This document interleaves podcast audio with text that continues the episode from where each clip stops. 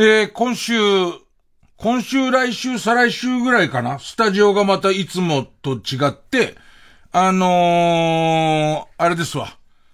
一周期を迎えました。伊集院光とラジオとをやっていた。早いもんですね。ええー、あの、スタジオからやってますけど、その、まさに一周期っていう時に、えー、日本放送に出ているという、この、節操のなさ。えー、今週、来週、やたら日本放送出てますよ。あのー、えっと、集まれ野球おじさんっていう自分の持ち込み企画、あの、ナイター中継がない時にあるプロ野球の枠なんだけど、それをスペシャルで3回ぐらいやったら、あの、評判がいいからレギュラーにしてくれるっつって。ね。いや、この企画別に TBS に持ち込んでもいいんですけど、TBS ナイターやってないから、やれないじゃないですか。しょうがないじゃないですか。でいて、やったぜ日本放送で冠番組持ったぜって思って、で、これが賛否両論で SNS とかに、あの、楽しみですっていう人と裏切り者っていう人の、えっ、ー、と、半々ぐらい、半々ぐらい、半々は大げさ、楽しみの方が多かったよ。ねえ、なんだけど、よくよく聞いてみると、そのナイターイン、ナイターの、日本放送のショーアップナイターのある期間で、えっ、ー、と、そこは、野球の試合がたまたま日程に組まれてないっていう時だけの、えっ、ー、と、番組だから、1回目こそは4月の15日ぐらいにあんだけど、多分その次もう2ヶ月ぐらい先だから、レギュラー、冠番組って言われて、はしゃぐほどの、その、特番な感覚的には、まあ特番で、で、えっと、一周期の真っ只中で、しかもそうですよ。赤江さんが、いよいよ最後ですよっていう時に来て、今度はナイツのピンチヒッターで、来週俺、また、出るでしょ？ちゅうかね、誘われればどこでも行きます、本当に。もう誰とでも寝ます、もう。あの、誰とでも寝るみの相性で僕はもう、あの、どこに、もう、すぐにパカッともう股を開いていくんですけども、全然ここからお誘いがないから出てないだけですよ、本当に。TBS からは一本も誘いがないから、結局のとこ、あの、な、人、人肌恋しくなるのかな？つい、ねえ、遠洋漁業に行っている夫が待てなかったのかな？まあ、その感じに、あの、なっていくわけですよ。だから、最近だけでも、その NHK の BS の、まあ、レギュラーのやつと、それからインター FM で、里光くん、あのー、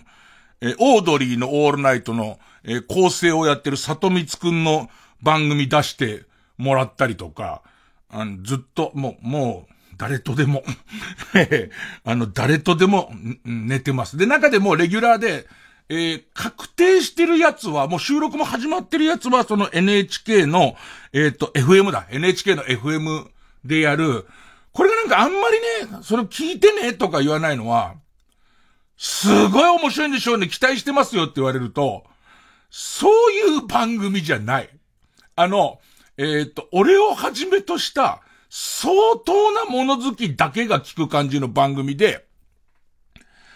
なんかその NHK のアーカイブ、アーカイブに、えー、25万本の番組があるんですって。なんか言ってたな、スタッフが。毎日何時間聞いても、あの、定年まで聞き続けることになるっつってたから、若いスタッフが。あって、その中のアーカイブの番組を、結構、1回目だけはちょっとダイジェストなんですけど、結構丸々一本聞いて、で、俺は、俺に大好評。でいて、え、これがよそに向けて好評かどうかはもう不安しかない。で、その、なんつうか自分が興味あるのは、あと5年でラジオ100年になるとか言ってたかな？でいて、えっと、テレビが今70年ぐらいで記念のやつやってるでしょ？で、えー、っと、この最初の方の30年間っていうのは、もう、えー、ラジオしかない。ね。で、しかも30年間のうち最初の5年とかは恐る恐るラジオ始まってるんですよ。でいて、途中も絶好調、もうラジオだ、ラジオの聴取率が下手すりゃ50%とかあるような、なんかこう、ラジオドラマの話題で、えー、もう銭湯が持ちきりですよ、みたいな、そういう時期なんです。でいて、その後、えー、っと、その30年目が近づいてくると、テレビってもんが来るらしいっていう話になってきて、で、ただ、この段階では割とテレビを舐めきってるのね。ちょっと変わったやつは見んだろうなとか、金持ちは見んのかもしんないけどっていうね。えー、だけども、あの、こんだけこうみんなが楽しみにしているラジオを脅かすわけはないよなんつって。それぐらいのスタンスでいるわけ。で、テレビ始まったあたりで、ちょっとこう風向き変わってくるっていうか。で、いよいよ、こう、テレビが普及しだしたところで、ラジオがやってた番組の中で、絵があるんならあった方が面白いじゃんっていう番組が、どんどんテレビに撮られていくの。で、これはやばいぞ、ラジオなくなんじゃねえかっていう焦りが見られる時期を経て、で、ラジオはテレビでやれないことをやらなきゃいけないになり、で、さらには、えー、っと、これはテレビ向け。でもこういうのはラジオ向けなんじゃないか、みたいな、結構揺れが、いろんな番組、特に長寿番組なんかは、こう揺れがあるのが面白くて、で、自分が思うのは、多分、今、既存のテレビとかラジオが、ネットってもんが出てきて、こう、随分ネットに、えー、持ってかれてるんだけど、負けは認めないみたいな。負けを認めるのは勇気がいるみたいな状況で、なんか自分らが何をすべきなのかとか、そういうことがちょっと見えてきたりとか、なんか何回かラジオが、ラジオしかできないことやった方がいいよっていう、なんかものすごい一生懸命ちゃんと音取ってきたりとか、まあそういうことをしてる、こう、と思われる時期のアーカイブが出てくるんですよ。こういう番組だから、え、っと、日曜の昼間から超面白いってのは無理です。ね今みたいな、こう、理屈臭いところが、こう、結構僕の中にはめちゃめちゃ来るんで、なんか、毎回、なるほどねって言いながら、あのー、見てますけどね。で、自分が、自分でも驚いたんですけど、どれぐらいラジオと名がついたら誰とでも寝るつもりなのかと。ね。あの、ラジオ出してあげるよって言うと、もうすぐ濡れちゃうのかと。ねえ。もう、ね、ジョッパーつ、クパーつってもうね、えー、なっちゃうのかって自分でも驚いたんだけど、今日昼間のあの、ポカポカっていう番組で、えっと、春の特別企画って言って、大学のちょっとこう、えっと、人の集まりが悪いサークルが集まって、テレビで、それ新入生歓迎の、その、えー、PR をできますっていう企画があって、で、いろんなサークル、大変なのね、今サークル、その、コロナがあったせいで、近年の実績みたいのが全然ないんだって。で、だから、なんかその、えー、っと、やっと、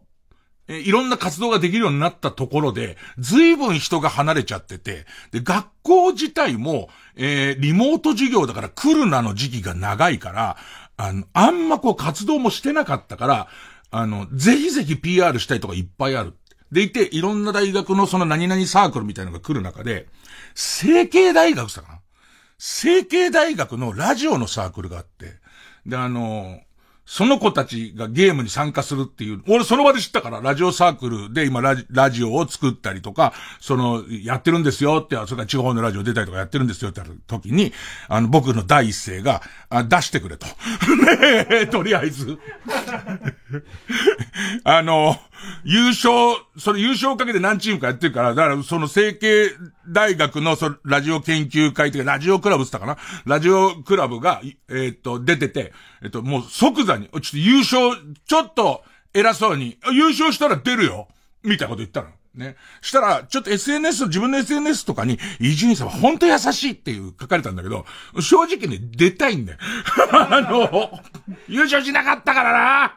難しいんだけど、で、他の出演者たちも、伊集院さん優しいみたいなことを言ってくれて、あと、その番組のスタッフも、その番組の盛り上げには、ね、もう、えっ、ー、と、めちゃめちゃいいって言ってくれたんだけど、俺は反射的に出たいと思って。で、しかもその、成形大学の、えっ、ー、と、ラジオクラブが、えっ、ー、と、負けちゃった、もう始まって最初優勢だけど、逆転された時に、なんかこう、えー、出演番組一本取られたみたいな、そんな感じ。あの、だから基本的に言いたいことはラジオ業界の方。あの内容の吟味はしますけども、基本、あの、誰とでも寝ます。ええ、あの、だから、えっ、ー、と、元彼からは連絡がない状態です。まだ、ね、元彼、ね、ええ、元彼からは全く連絡がない状態ですけども、基本的にはね、あいつは緩いらしいって噂をどんどん 流していただいて、あ構いませんので、ね。えー、じゃあ行きましょうか。はい。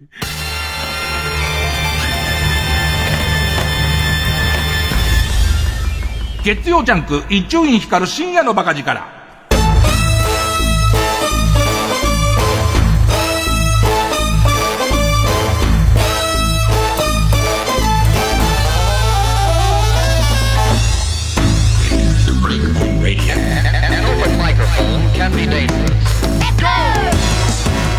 あのー、地域猫。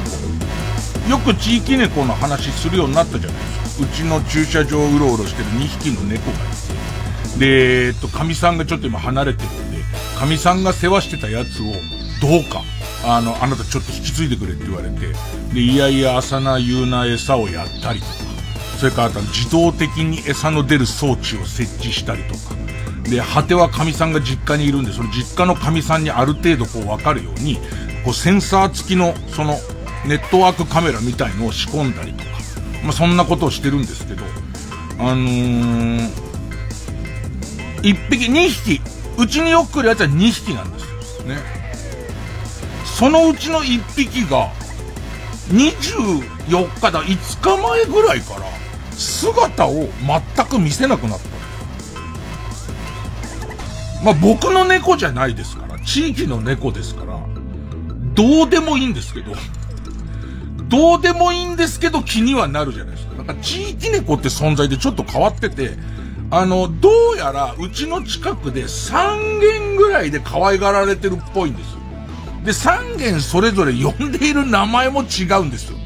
で、その3軒で、えー、っと、3人、うちの神さん含めて3人は信頼を得てるから、なんか触ることもできるし、多少こう呼んだら受け答えもするんですけど、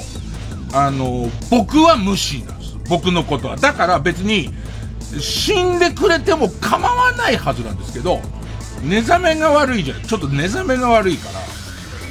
ら、あのー、家の周りをこう見て回ったりとか、それからあと、えー、そいつがすごい好きな、なんかこう、ささみ、ささみにカツオの味がつけてあるみたいな、カツカレーみたいなやつ、俺で言う。ねやつをこう、持って、こうちょ出て、出てきたらやるぞぐらいのことをやってるんで、心配ではないです。えっ、ー、と、僕の猫ではないので、ね、えー、あのー、僕に懐かないので、ね。ただなんかその外に行く時についでがあるんだったらば、ね、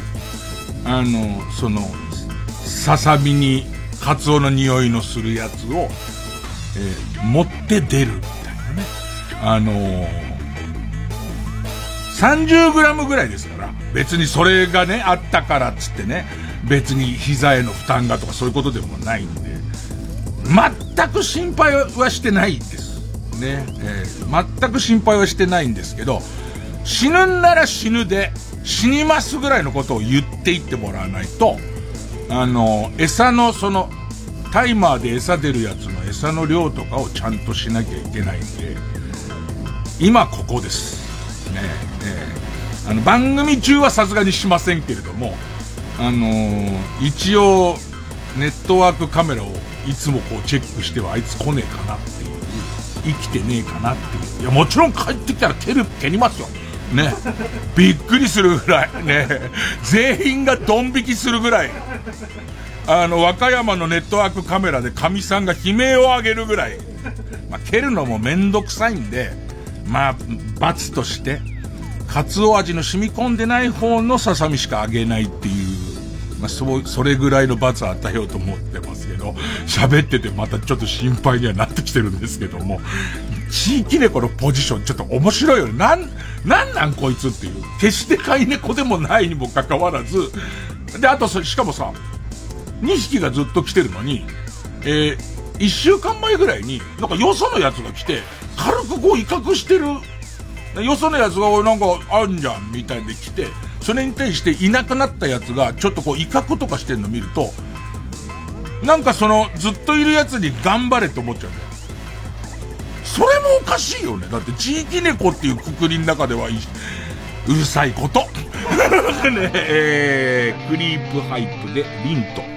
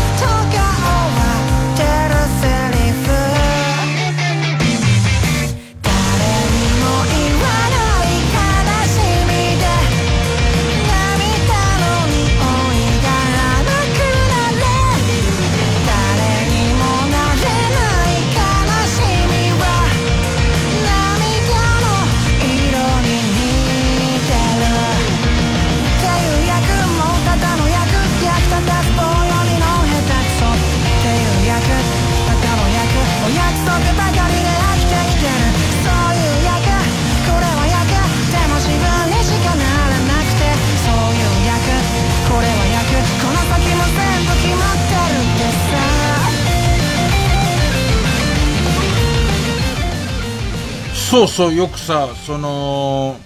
TBS ラジオも日本放送も両方出るっていうことで賛否あったりとかさ、あとはそれ裏かぶりとかさ、いろいろ言いますけども、あのー、僕、来週からあのー、裏のオールナイトニッポンもやりますから、いや、言ってなかったんですけど、僕、アドって僕なんですよ。あの、顔見せないでやってるパターンで、あの、最初のやり方もう一回やってみようと思って、あのー、アドっていうことで一応デビューはしてきましたけど、だって顔確認してないでしょ俺ですよ。それもうすごい主義でやってきましたから、あのー、真裏をやるっていう珍しいパン。どっちかがあの録音になりますから。ね。で、久しぶりじゃないですか？あの日本放送で顔隠している深夜放送のオールナイト日本のパーソナリティが出るっていうのをね、あの顔を隠して、だからさ、俺らの頃は警備の岩田さんと石井さんっていうさ、風神雷神がいたんだけどさ、アドを何回止めるかですよね。あの、おそらく止め、ましてこのご時世で昔よりずっと厳しくなってますから、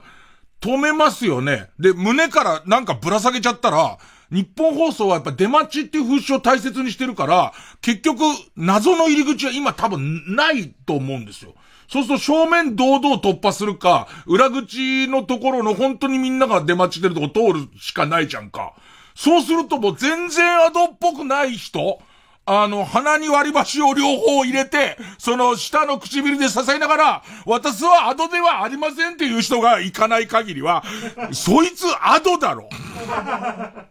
した多分日本放送の AD とかが、こう、その、すいません、あの、アドさん通りませんでしたかっていう感じの、ね。で、そうするとその聞いている AD が実はアドだっていうパターンと、バカモンそいつがアドだっていうパターン。その、そうきあ、あの、アドが、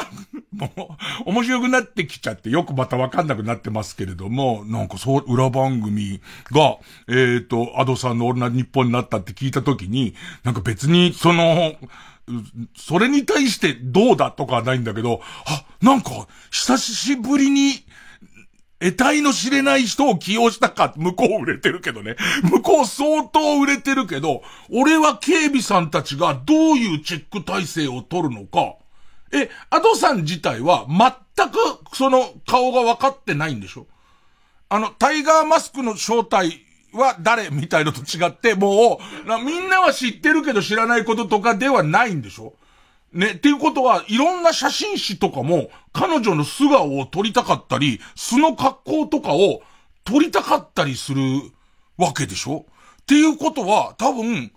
見たことないけど、ゾロッと人がついてる人とかは、その月曜日にゾロッと人がついてる人は、アドなんじゃねえかっていうことになるでしょ。じゃあさ、いつも俺さ、アホみたいに早い時間に来てさ、ラジオの用意してるからさ、実際は寸前少し暇になるじゃん。寸前は、なんか結局のところ、なんか面白いことねえかなっていう中3の時と同じ空気になってるでしょ。一旦行く日本放送。一旦行って、ちょっと、アドっぽく。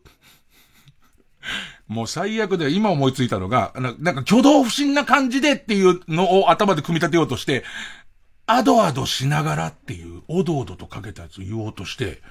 もう、やめ、やめればいいじゃんね。ね、もう、ラジオ、深夜放送をやめればいいよね。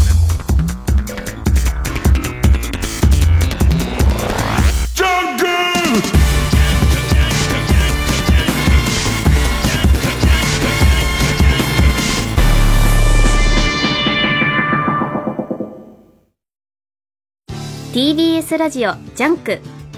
この時間は小学館マルハニチロ他各社の提供でお送りします。行くべ!映画だと音が鳴るけど漫画だとみんなの想像力が頼りなんだよな。だけど映画では描かれない俺たちの熱いエピソードが楽しめるべ。アニメ映画原作コミックス「 BLUE GIANT」全10巻発売中。小学館!牧田スポーツです。芸人になって25周年。今年も単独ライブ音ネタ6を開催します。普段テレビじゃ見れないような濃い音楽ネタをお届けします。TBS ラジオ公演、音ネタ6。4月21日金曜午後6時半、草月ホールで開催します。チケットは全席指定、税込7000円。各プレイガイドで販売中です。詳しくは050-5211-6077ホットスタッフプロモーションまでお問い合わせください。音楽とシャレ、毒とウィット、大人の笑いか？それともただの愉快な老人の愚痴か？お楽しみに !905FM、954AM、TBS、ラジオ。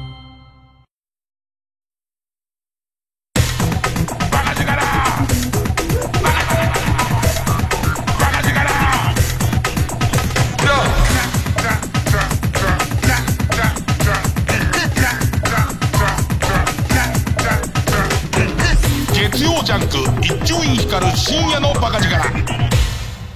先週放送終わってさ、明けて火曜日の朝から WBC の準決勝があって、で、見たよ、準決勝、目バッキバキにしながら。で、展開がめちゃめちゃ興奮する展開だったから、その間、一回も眠くならないんだけど、終わった途端に気絶するように寝たね。ガクガクっつって。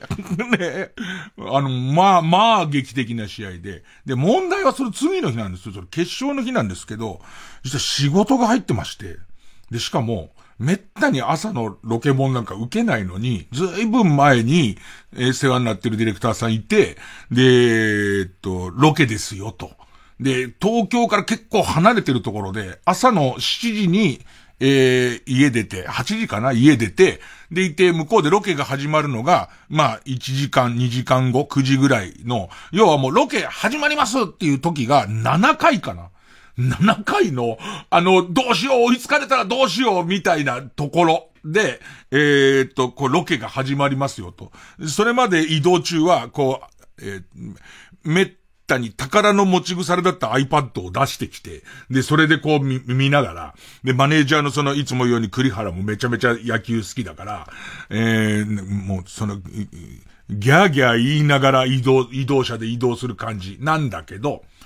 そこは俺らプロですから。ね、仕事の間に気にしてるとかも違いますから、もう仕事が始まりますよっていう、始まりますよっていうところで、一切情報を遮断しましょうと。ね。なんかこう途中でそわそわとかも違うでしょっていう。これはもう帰ってから見ることにしましょう。しかも、えっ、ー、と、一緒にこう、レポートする、いろんなね、えー、電車についての、えー、いろんなことをレポートしてするんだけど、そこを案内してくれるのが、日本に20年住んでるウクライナ人の電車マニアのおじさんなのね。で、まあまあ、野球全く興味ない。電車にはもう一歩一歩電車には興味あるけど、野球全く興味ないっていう状態で、で、えっと、この方に集中しなきゃいけないから、スタッフとかも全員ね、えー、っと、この、もう、一旦もう時間は止まったと。ね、何も行われてないっていう。ね。ヌートバー、ヌートバーも、ヌの口のまま、今アメリカで立っているっていう、全員止まってると思うっていう、ね。ダルビッシュとかも、全員止まってるっていう、無でみんな止まってる状況だと思って、全部ロケに集中しようっていう形で、こうロケ集中してるスタッフの人ももちろんそうで、その、えー、もちろんスタッフも、えー、WBC がすごい楽しみな人もいるんだけれども、一旦そのことは全部忘れて、すべて、その、えっ、ー、と、冒険、貿易にある電車豆知識についての、この、ウクライナの、えー、方の、こう、トークを聞くっていうのに集中してたんだけど、すごいね。あのー、な、な、なんつうの？えっと、急にみんなが動き出してドッキリみたいことをやるやつ。なんつうのあれ？YouTube とかのね。えっ、ー、と、フラッシュモブ。フラッシュモブ的な、100%とは言わないけど、普通に街中の駅じゃ、駅歩いてる人の20%ぐらいの人が、よーしっていう。多分、外への、キレッキレのスライダーだと思うその、後で照らし合わせてみると、あん時にスライダーを、トラウトが空振ったんだなっていう瞬間に、おっかしいのが、そのさ、すごい野球、誰を持っているのかわかんないけど、野球ファンっぽい人とかが言うんならわかんだけど、なんかイヤホンしてた人とか、その、えっ、と、スマホ見てた人の中から、ランダムチョイスでみんなが、よーしってやってんの。で、えっと、その時、ちょっとだけウクライナの人が席を外してたんだけど、全員、俺もマネージャーの栗原ちゃんもスタッフ全員も、ああ、遮断してきたけれども、あのー、どうやら日本優勝したなっていう こう、感じになっちゃうわけ。ね、なっちゃってんだけど、かといって確認してみようもちょっと違う、違うだろうっていう。だって、確認したらそれまでの流れが見たくなっちゃうから、な、ないだろうと思って、ハウクはとにかく最初の約束通り、みんな、そのアイコンタクトでこれも喋ってるわけじゃないですよ。このまま続けましょうって。今その、えー、っと、ウクライナの方がトイレから戻ってきたら、また何事もなかったように始めましょうってなって、で、その後、まあ、僕は、えー、自分がそこまで興味のない電車知識を延々と聞き続けることに関しては、この番組の、えー、先代の構成の方に鍛えられてますから。ねえ。ねえ。ああ、なるほど、そう、そういうことなんですか、な全部聞いて全部取り終わりましたっていうところで、えー、マイクを外そうとしてるときに、このウクライナの人が、も、もちろんずっと日本に住んでるから、日本も、日本語も相当できるんだけど、ウクライナの人が、あのー、日本、負けて残念でしたねって言い出して。で、で、俺らからしてみたら、え？ってなるわけ。でいて、もうすでにロケ終わったところで栗原がチェックして、いや、日本勝ってるってなるわけ。何？と思ったら、ウクライナの人は、全然野球に興味はないけれども、ウクライナの人で、えっ、ー、と、みんながロケ中気になってるんだろうなって思ってたんだって。思ってたけど、みんながそのことを話題に出さずにやってるし、自分はその、電車のことをすごい喋りたいから、一生懸命やってたら、自分が一度トイレに行って帰ってきたら、全員が歯を食いしばって泣くのを我慢してるってのね。だから、俺たち触れないためにもう様子がおかしかったらしいの。あの、このことに触れちゃいけない、自分で触れちゃいけないってみんなで誓ったじゃんっていうことで、全員が全員言いたいことはあるけど言わないっていう空気のまま、あのー、ロケの続きをやってるから、ウクライナの方は、日本の大事な試合が今行われてることは知っていると。なのに、この人たち、その、えっ、と、こと、あんまり話さないから、野球が嫌いなのかなってちょっと思ったけど、途中のあの変な空気で、あ、やっぱり好きだけど、負けちゃったんで、あのー、こわばってたんだって思ったらしくて。で、結局、まあ、あの、見たら勝ってるみたいな。なんかよくわかんないものに翻弄されすぎて。結局 WBC の、あの、一番感動的なシーン自体は、ネタバレした後で、えっ、ー、と、ネタバレ一回して、ハラハラして、ネタバレし直して、見るっていう謎の感じで、あの、なんとか終わりましたよ。月曜ジャンク。一から深夜のバカ力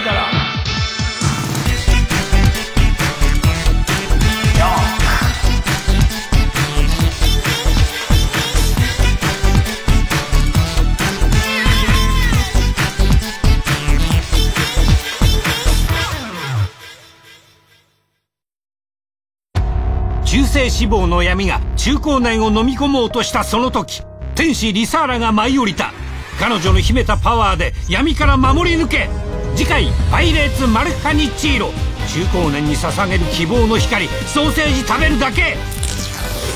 これしか勝たん。マルハニチロ。18世紀激動のフランス革命。ロベスピエールマリー・アントワネットルイ16世。彼らの首をはねたのはたった一人の死刑執行人でした私稲垣吾郎がそのシャルル・アンリ・サンソンを演じます。TBS ラジオ公演「サンソンルイ16世の首をはねた男」は4月14日金曜日から30日日曜日まで東京建物ブリリアホールにて上演。チケットは TBS チケット「サンソン」で検索。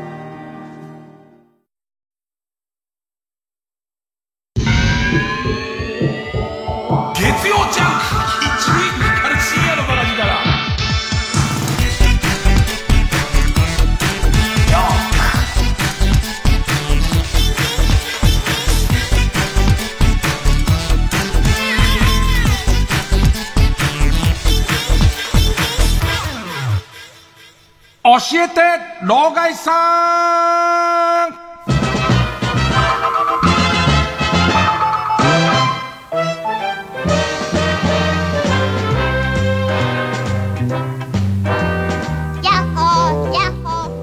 だから、視聴率多分、また40何パーセントで、あの、ゲームセットの瞬間とかおそらくまた上がってるんだろうから。でも、ね、なんかみんなその WBC の決勝戦は見てるに決まってるみたいな感じになってますけども、世の中の半分ぐらいの人は鉄道番組に出てるんですよ。その時間。で、えっ、ー、と、ウクライナの人の鉄道知識を聞いてますから、全員が見てるわけじゃないってことはね、まあ分かってほしいんですけど、えっと、老害さんをちょっと巻き目に始めたのは、最近この55歳、で、しかも、えー、っと、昭和の、えー、もう最後の最後にこの世界入ってるっていうポジションからか、えー、アーカイブ番組のお誘いが結構多いんですよ。で、それはその NHK のやつもそうだし、ラジオで言うとね、そうだし、あとテレビとかも、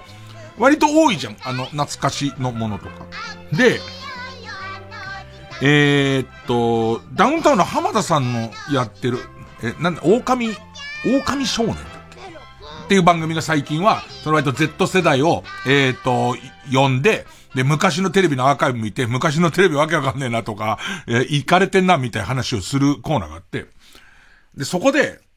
えー、何年ぐらい前かな？20年ぐらい経ってるような気がするかな？一時的にドンってブームになって亡くなった、催眠術番組っていう、まあ、当時マーティン・セント・ジェームスっていう、えー、っと、海外の催眠術師の人が来て、で、まあ、タレントがかけられるっていう、みんなの前でかけられるみたいな番組が一時的に流行って、で、それを Z 世代にこんなのあったんですよっていう。で、それこそその曲のアーカイブの中から、えー、っと、いっぱいこう、当時の催眠術番組を引っ張り出してきて、みたいなのあって、えー、何から話、話せばいいかな。まず最初にオファーが来たんです。で、オファーが来て、で、伊集院さんがかかってる VTR はありますと。それで伊集院さんスタジオで、えー、っと、みんなにこれを Z 世代に説明してくださいっていうね。まあ、えー、生き、生き証人役。で来たんだけど、その日スケジュールが入ってて、行けませんってなったら、えっ、ー、と、もうちょっと経ってから、えー、その、スケジュールがダメなのはわかる、わかりましたと。じゃあ別にそこだけ、その、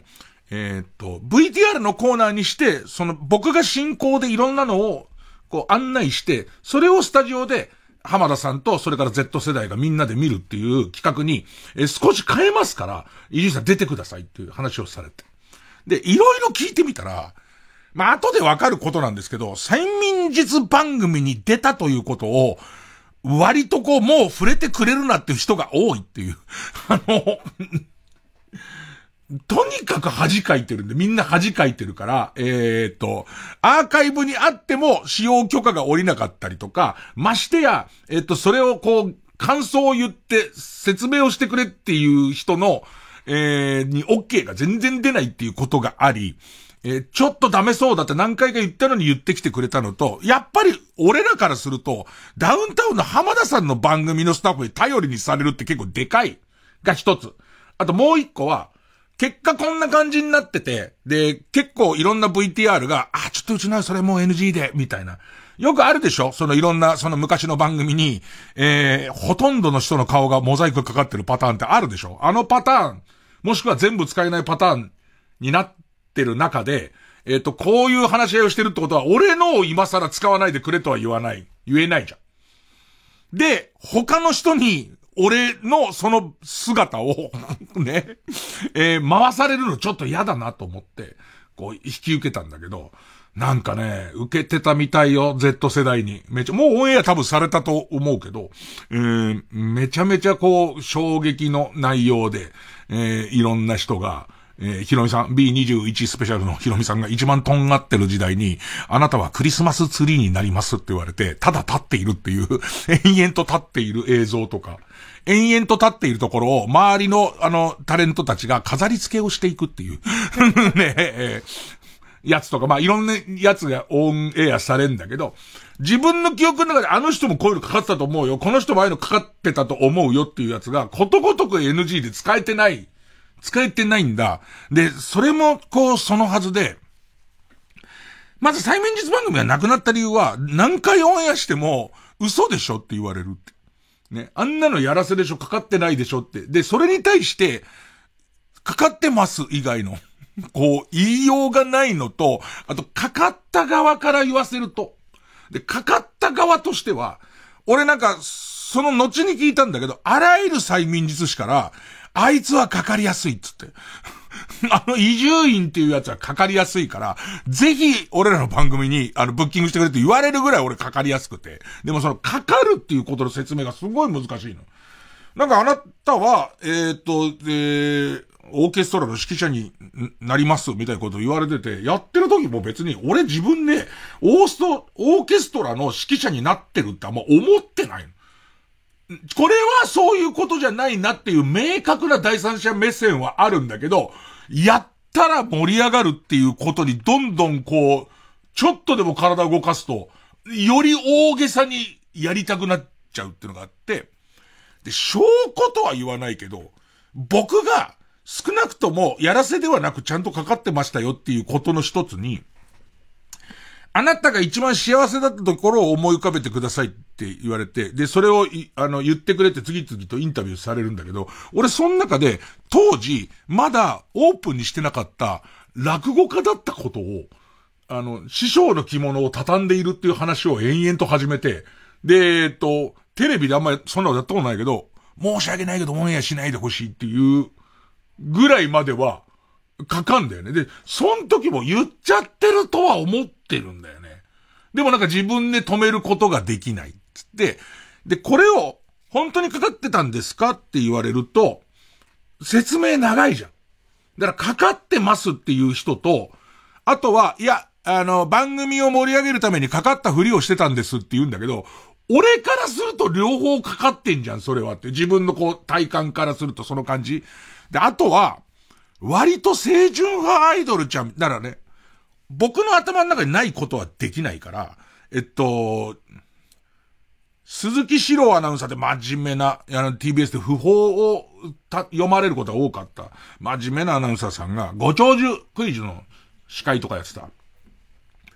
あの人がマイケル・ジャクソンになるってかけられたんだけど、マイケル・ジャクソンを知らないんだよね。で、知らないけど、漠然と踊る人だっていうことだけは分かってるわけ。まあ、なんだろう、振り付けを知らないの。だけどこの人は踊る人だっていう。だからマイケル・ジャクソンを知っている人は、えー、知ってる人でダンスが得意な人は、えー、っと、本当にムーンウォークを始めるし、知ってるけどダンスが不得意な人も、マイケル・ジャクソンっぽくこう動き始めるし、で、鈴木翔さんはなんだかわかんないけど踊ってるみたいな状況になるわけ。ね。で、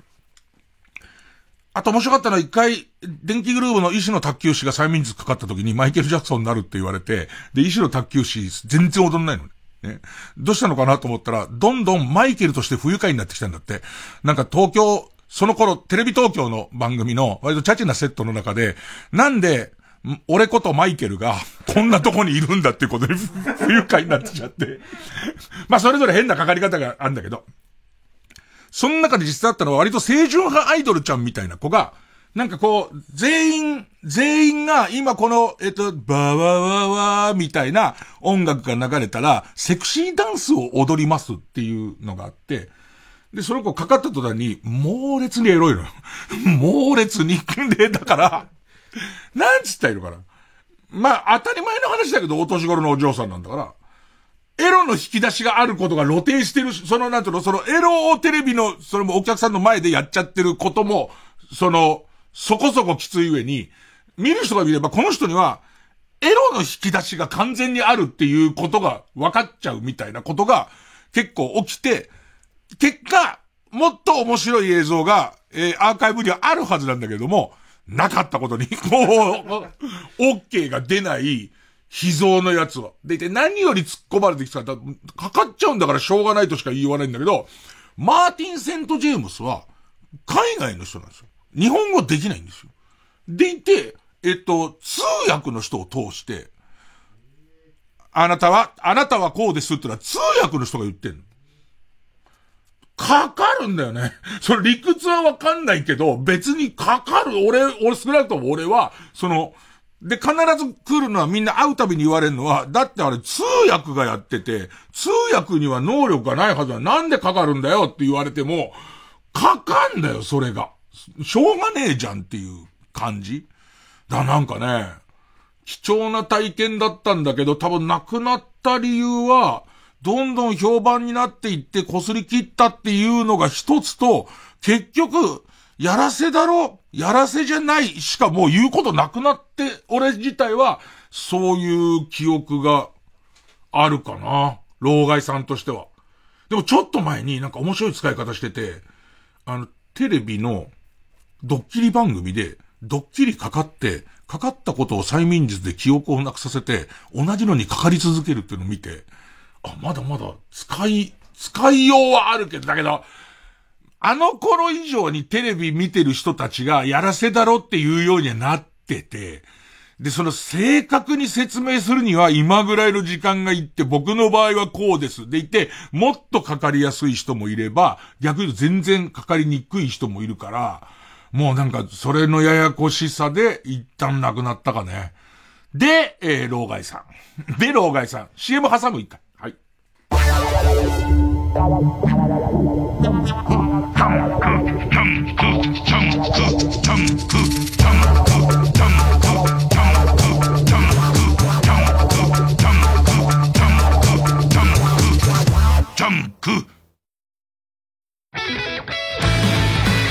ここで IB2 フロージュレントゲームのハイパーイメージをお聴きください。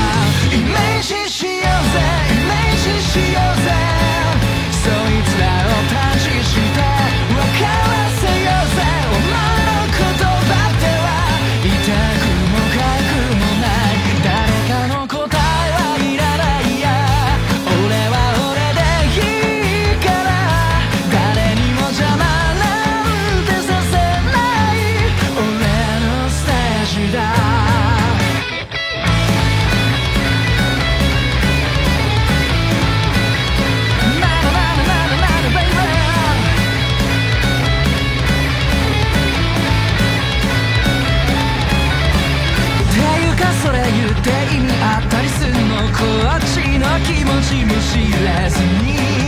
言いたいことは言っちゃうタイプ。そんなの TBS ラジオ905954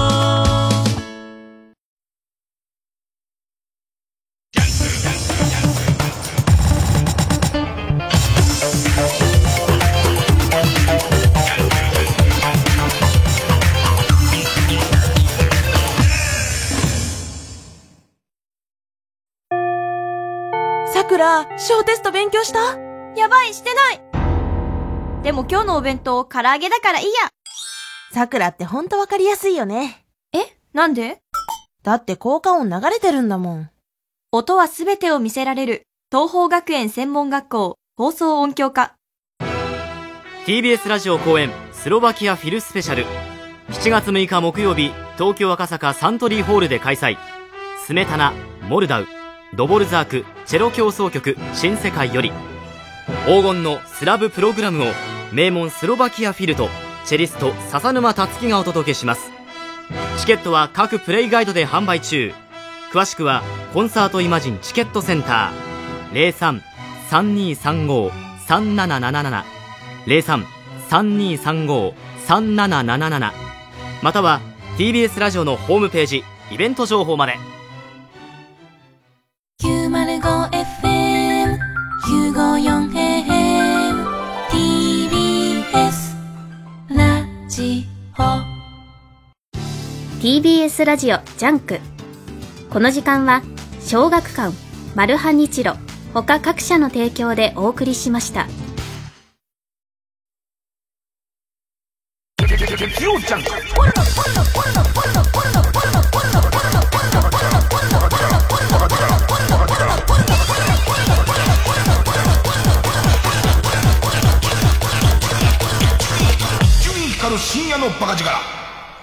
まあ、というわけで最近はそのアーカイブものでプロの老害さんとして活躍している、えー、老害さんこと伊集院光でございますけども、えー、教えて老害さんペンネームムーンサルト。ねえ、老害。老害が若かった頃ってインターネットなかったんでしょ？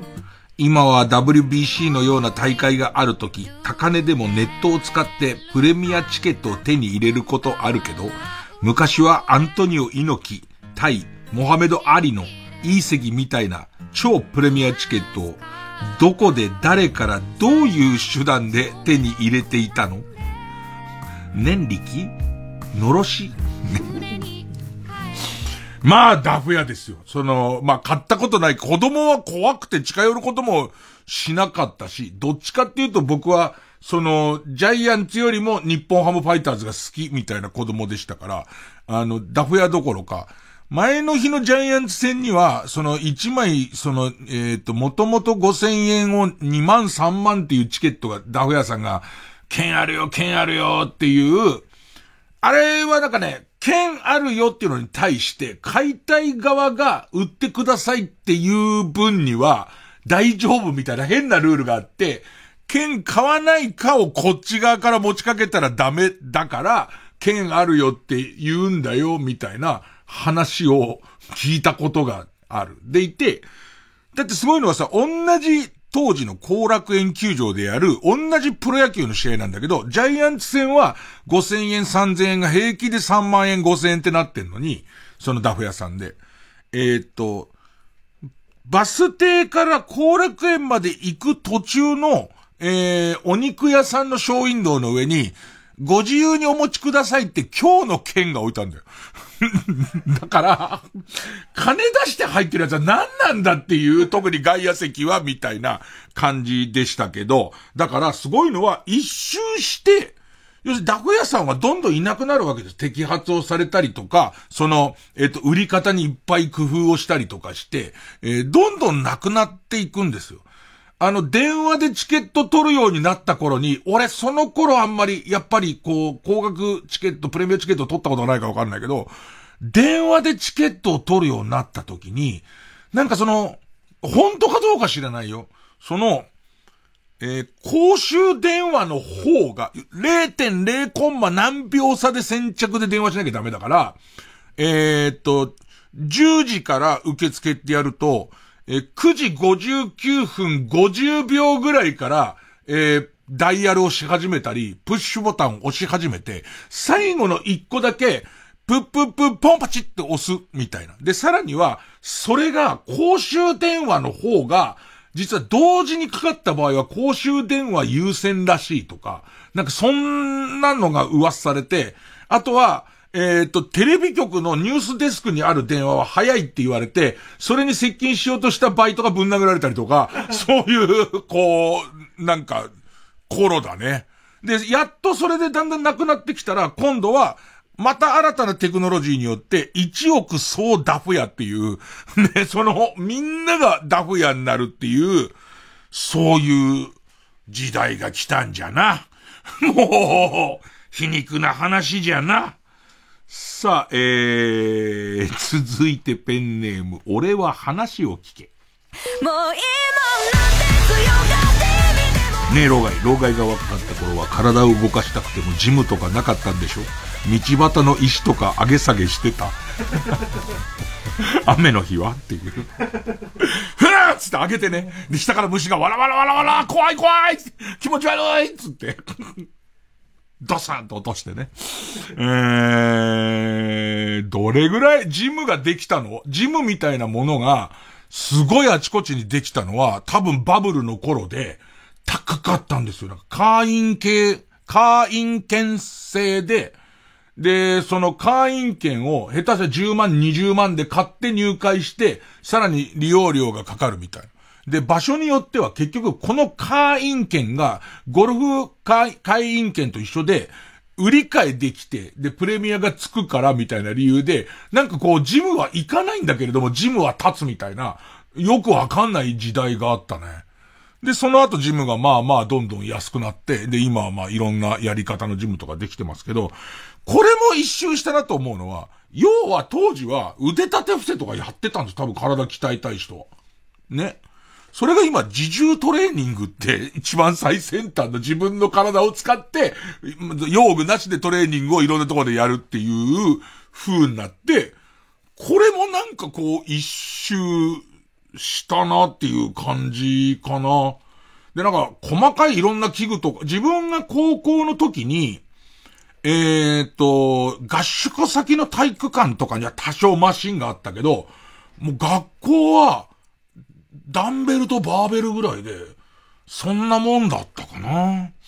えー、続いてペンネームローンレンジャー。を一人にしない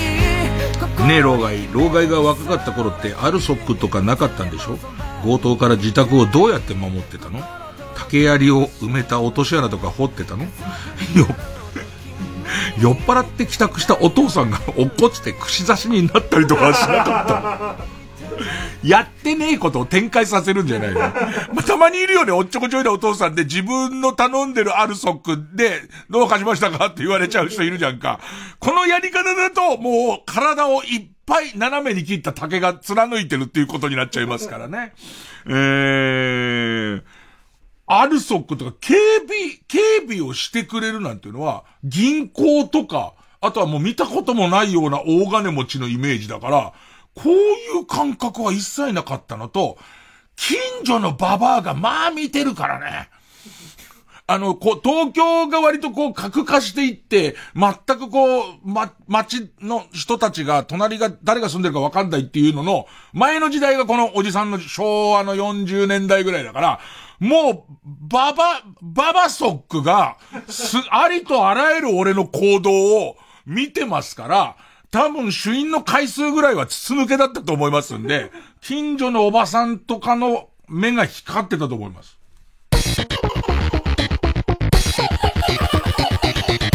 月曜ジャンク、伊集院光深夜のバカ力。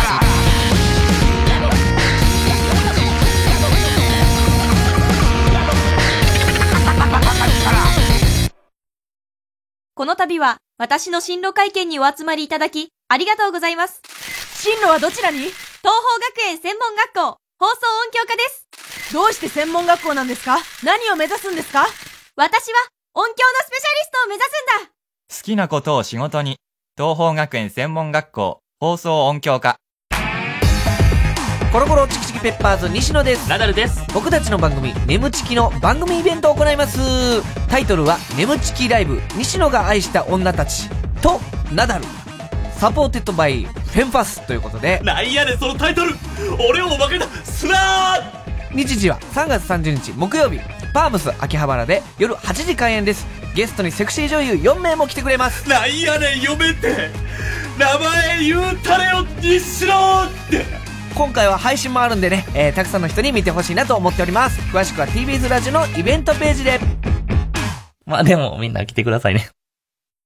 TBS ラジオ公演桂文鎮大東京独演会。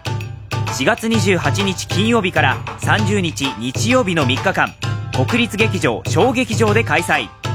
お客様の声で演目が決まる大好評リクエスト寄せを今年も行います。日替わりで登場するゲストにもぜひご期待ください。チケットは全席指定税込5500円。各プレイガイドで販売中です。お問い合わせはサンライズプロモーション東京。0570-003337 0570-003337まで。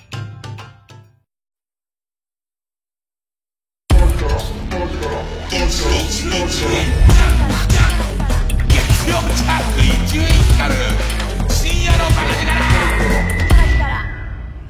なんか郊外とか地方だともっと後までそうだったとか、まあじゃあ例えば今もそうですよっていうところもあるのかもしれないけど、東京の下町も、幼稚園ぐらいまで、えーっと、1967年生まれだから1970年ぐらいまでは、割と鍵かけてないような気がする。夜とか、えーっと、旅行行きますみたい時は、鍵かけてたけど、多分、周りの人がなんとなく変な人いるっていう、まあ、どっちなのかね？なんかそれをさ、絆っていうのか、閉鎖的っていうのかはわからないんだよね。あの、一方だけ取って、とても絆が下町のその人たちの結びつきがっていうのも簡単だけど、その代わり、こう、ちょっとと、こう、知らないとこ歩いたりとかすると、何ですか？って言われる感じとかも、すげえあったなあんまこう、鍵も、あんましてない上に、今思えば、えー、思いっきり蹴れば開く。あの、その昔の鍵の、あの、チャチさとかはそういう感じだったね。いつからなのかなちゃんと警備会社とかが入って、割と一般中流家庭でも、あの、センサーついてみたいになったの。あんまこう、わかんないね。えー、もう一個ぐらい言っとこうかな。えー、ペンネームジャスティン・ヒーハー。お。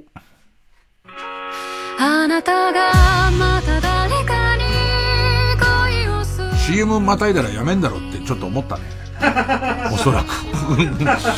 おそらく AD は思ったね。あいつ、な前置きで長い催眠術の話もしたし、2個はまたがねえだろ、つって。思、さては思ったな。俺もそう思う。年、も2時代の曲をかけていい頃だと思う。えー、ジャスティン・ヒーハー。ねえ、老害。昔ってミニチュアダックスとかティーカッププードル。いなかったって本当？もしかして小さな透明ケースの中に謎の微生物を浮かせて、これシモンキーとか言って、ペット気分を味わってたんじゃないですか？ないかだって絶対おっさんなんだよ、これ書いてるやつ。知りすぎてんだから。ねえっとね、ブランド犬、要は犬は犬だから。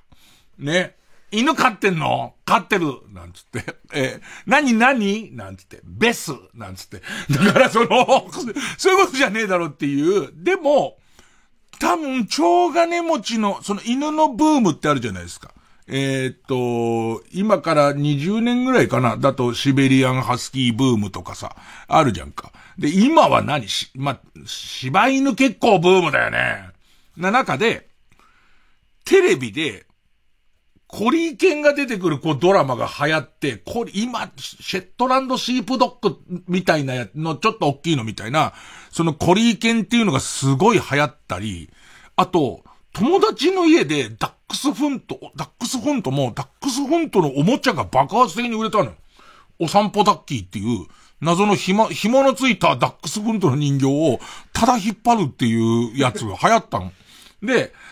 基本的に子供たちがさ、そんなニョロニョロの犬いねえよ、なんつって。ね。おもちゃだからいいんだよ、と思って買ってもらったら上からくんちで、本物買い出してミニチュアじゃなくて結構でっかいダックスの買い出した時に、腰抜けたもんね。ニョロニョロの犬いるよ、みたいな。その感じとか。だから、今思えば、ペットショップもあったんだろうし、それブランド犬、ブランド犬っても嫌な言い方だね。そういう犬もいたんだろうけど、もう9割9分ぐらいは犬。犬を飼うか飼わないかっていう問題で、友達の家で犬生まれたから、くれるって言うからもらいたいんだっつって親にすごい泣きついたりとか、そんな感じだったな。あとなんかいたかななんかそん、ポメラニアンが中学校ぐらい行って、あ、これポメラニアンって言うんだ。みたいな。それぐらいの感じ。あと、ペットショップっていうのは、犬売るとこじゃなくて、インコを売ったりとか、ウサギを売ったりとかするところで、犬を買いに行くってことは、もうワンレベル上ぐらいの上流階級がやることだったような気がする。ね。さあ、えー、まあ、老害さんにどうしても聞きたいことがあったらですね、えー、Z 世代からのお便りお待ちしております。ほいじゃ曲です。TBS ラジオ今月の推薦曲、姫ごとで花占い。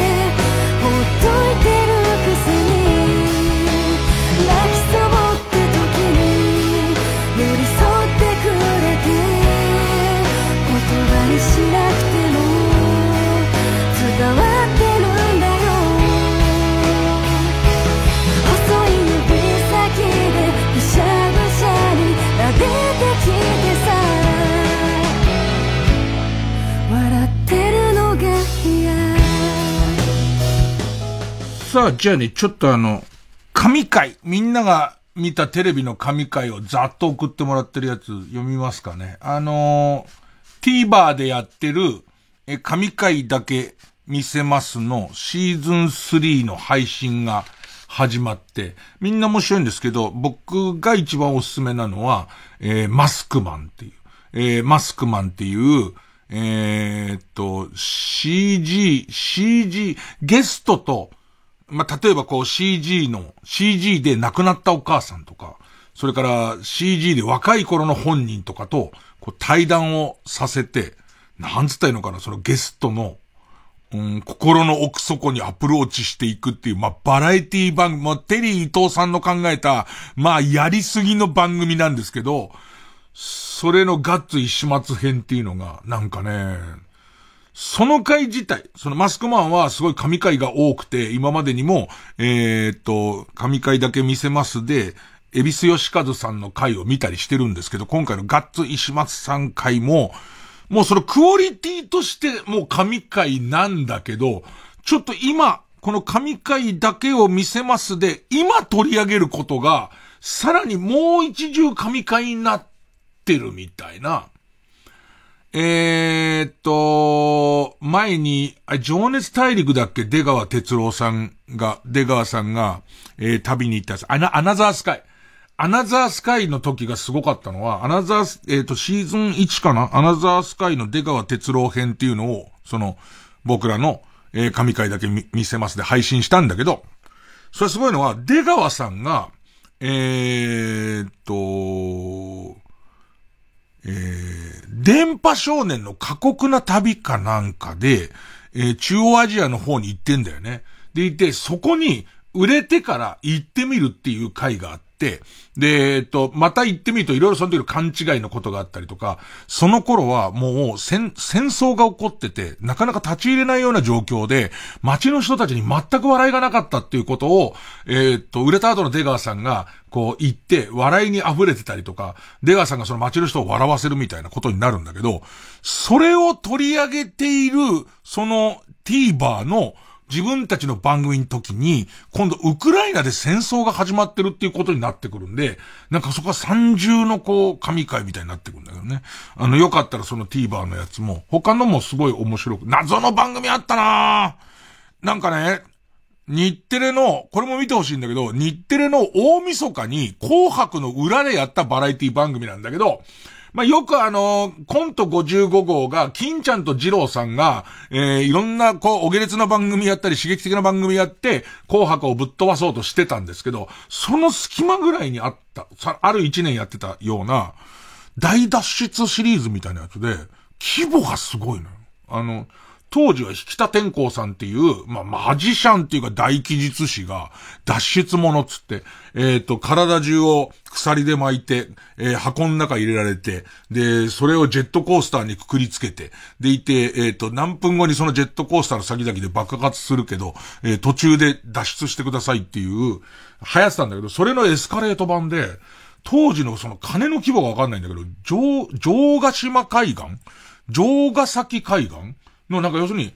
えっ、と、崖と崖の間に、えー、何十メートルかの鉄の吊り橋を通して、そこを走る間にどんどん爆発していくっていう、チャレンジするのは、ランナーっていう、ランナーっていう謎の走るのが宿命づけられてる男っていうのが出てきて、走るのね。誰だかは言わないの。ランナーなの。で、そのランナーが走るんだけど、それを福留さん、アナウンサーの福留さんが実況してるの。で、解説ゲストに坂上二郎さんがいるのね。で、こう、何のこっちゃわかんないんだけど、あ、そうか、コント55号がこの時間をやるっていう伝統のエスカレートの中にあるから、とりあえず二郎さんが残ってるんだ。とか、大脱出シリーズでみんなもう見慣れてるから、まあ、誰でもいいんだ。脱出さえしてくれればっていうことで、ランナーなんだっていう。でいて、その、ランナーの素性がわかんなかったんだけど、見てた人が、あれはジャックにいたスタントマンの何さんだと思いますみたいな。今、説明なしに見ると、なんでこの人が走ってるのかも、なんで爆発するのかもわかんない。ただ、火薬の量がやばい。それと爆発するためだけに、バラエティ番組のためだけに、その橋を作ってる感じとか、すごいんだよね。さあ、えー、皆さんからいただいた神回です。ペンネーム、利子月さん。これ本当にあったかどうかはもう性善説を信じるしかないんで、ありそうだな、あった記憶があるなとか選んでますけど、笑っていいともの思い出のテレフォンショッキングが、ん？思い出、思い出、ごめんなさい。笑っていいともの思い出。テレフォンショッキングが終わりクイズコーナー、ゲストにハリウッド女優のマイケル・クラーク・ダンカン氏が出演していました。まあ、たまに海外の俳優来てましたよね。んで、コーナーを進行していく中、タモリさんが急に猿のモノマネを始めます。おたけびを上げたり、飛び上がったりしていると、なんとマイケル氏も猿になり、タモリさんを威嚇し始めます。レギュラーメンバーが止めても、二人の猿はヒートアップし、ステージ上で、威嚇合戦。コーダーは進行不可能に、ついに時間切れで、CM の前のジングルが鳴った途端、二人が我に返り、ガッシと強く握手を交わし、CM に入っていきました。タモリさんの凄みを感じたことを覚えています。なんかこういう人だよね、タモリさんね。なんかタモリさんが急に本気出すとかスイッチ入る時のある、あ、なんかこの話ちょっと僕は感動的かもしれない。えー、それからですね。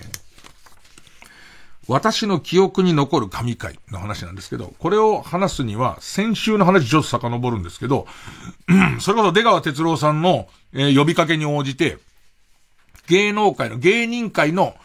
野球ファンが集まって、みんなで順位予想をするクイズがあって、で、それテレ東だったんですけど、セリーグ編で、広島カープの大ファンの、えー、アンガールズの田中さんが、広島優勝するってのにみんな最下位出したのにブチ切れて、みんなな、広島優勝したらお前ら全員ションベンぶっかけるからなっていう、ね、展開。で、そこに、止めなきゃいけない総合司会の出川さんが、上等じゃねえかっていう、優勝しなかったら俺ションベンかけっかんなって始まるわけですよ。でいてもうそのションベンかけ、かけるの泥仕合になっていくわけですよ。だから、今年のプロ野球のペナントレースは、もし広島が優勝したら、広島がビールかけをしてるときに、田中さんはションベンをかけているっていう、いろんなタレントにかけている状況なんです。これが、見事オンエアされまして、で、えっと、ぜひ答え合わせ編もやりたいねっていう話になってて。で、この間の土曜だっけ？日曜だっけ？えっと、昼間やって、セリーグ編。で、パリーグが4月5日の夜中に多分やると思うんですけど、こっちはもっとひどいことになってますけど、そんな中で、しょんべんかけるとかありえないじゃないですか。そんな中でペンネーム須藤銀が。私の記憶に残る神回は、1995年の3月から9月に、フジテレビの夕方の帯で生放送されていた、今田耕司の渋谷系裏リンゴです。これは構成人は知らない。1995年にやってて、いわ、いわゆるね、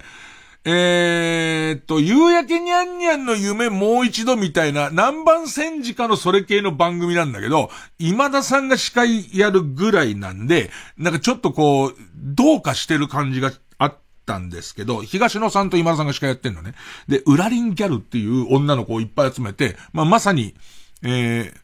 えー、夕焼けにゃんにゃん系なんですけど、この番組でいろんなことがありましたっていう、えー、今田耕司が罰ゲームにより生放送でラーメン屋さんで食い逃げをして、これすっごい覚えてる。渋谷の宇田川町交番の裏の結構有名な黄色い看板のラーメン屋さんに、えっ、と、今田耕司さんがいて、一応イヤーモニターだけしてるんですよ。でいて、えっ、と、番組中に食い逃げを成功させるってことになってて、でいて生中継なんですよ。それで、今逃げろ逃げろとかこっち側で、でみんなちゃちゃ入れんだけど、本当だから、それ怖くてしょうがないわけ。でも実際は多分、ドッキリで今田さんだけ本気なの。で、もう、破れかぶれで外出た途端に、警察が追っかけて、食い逃げだーって警察が追っかけてきて、捕まるって、すっごい覚えてる。で、えー、あとはですね、えー、今田耕司さんが罰ゲームにより生放送で、えー、子供たちにおしっこをかけられる。パンツ一丁になった東野幸治が5、6人の3歳児ぐらいの男の子たちに、おしっこをびしゃびしゃ浴びせられる姿に観客もドン引き。そして今田幸治もおしっこをかけられてドン引き。ごめんなさい。東野幸治もおしっこをかけられドン引き。無理やりジュースを飲まされ、もう出ないよと泣き出す子供たちも、まさに地獄絵図でした。もちろん台本ありきの展開ですが、とにかくやることがエグかった当時のフジテレビ。日テレの電波少年に負けまいということなんでしょうが、私はそんな番組が大好きでした。いや、これ同業者でなんか悔しいやら面白いやらだったの、めちゃめちゃ覚えてる。だから、子供のおしっこまではぶっかけてんですよ。問題は田中さんのおしっこ、もしくは出川さんのおしっこ、中年同士がおしっこをぶっかけ合うことが OK かどうかっていうとこですね。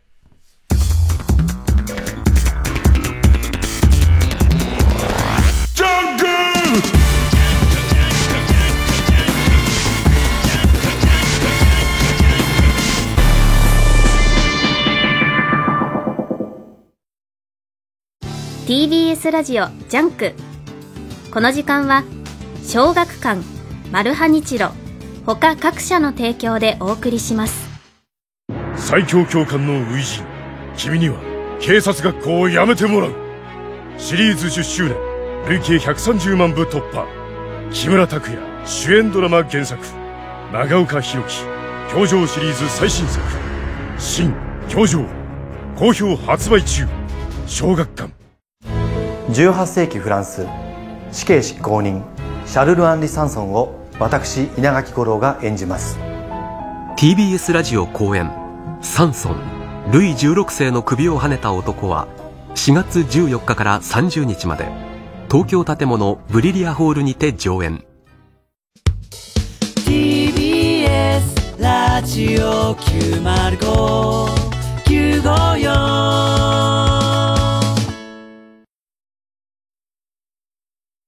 905954月曜ジャンク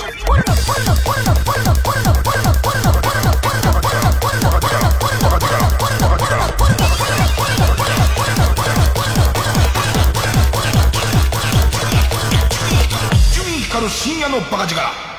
新勝ち抜きカルタ合戦会。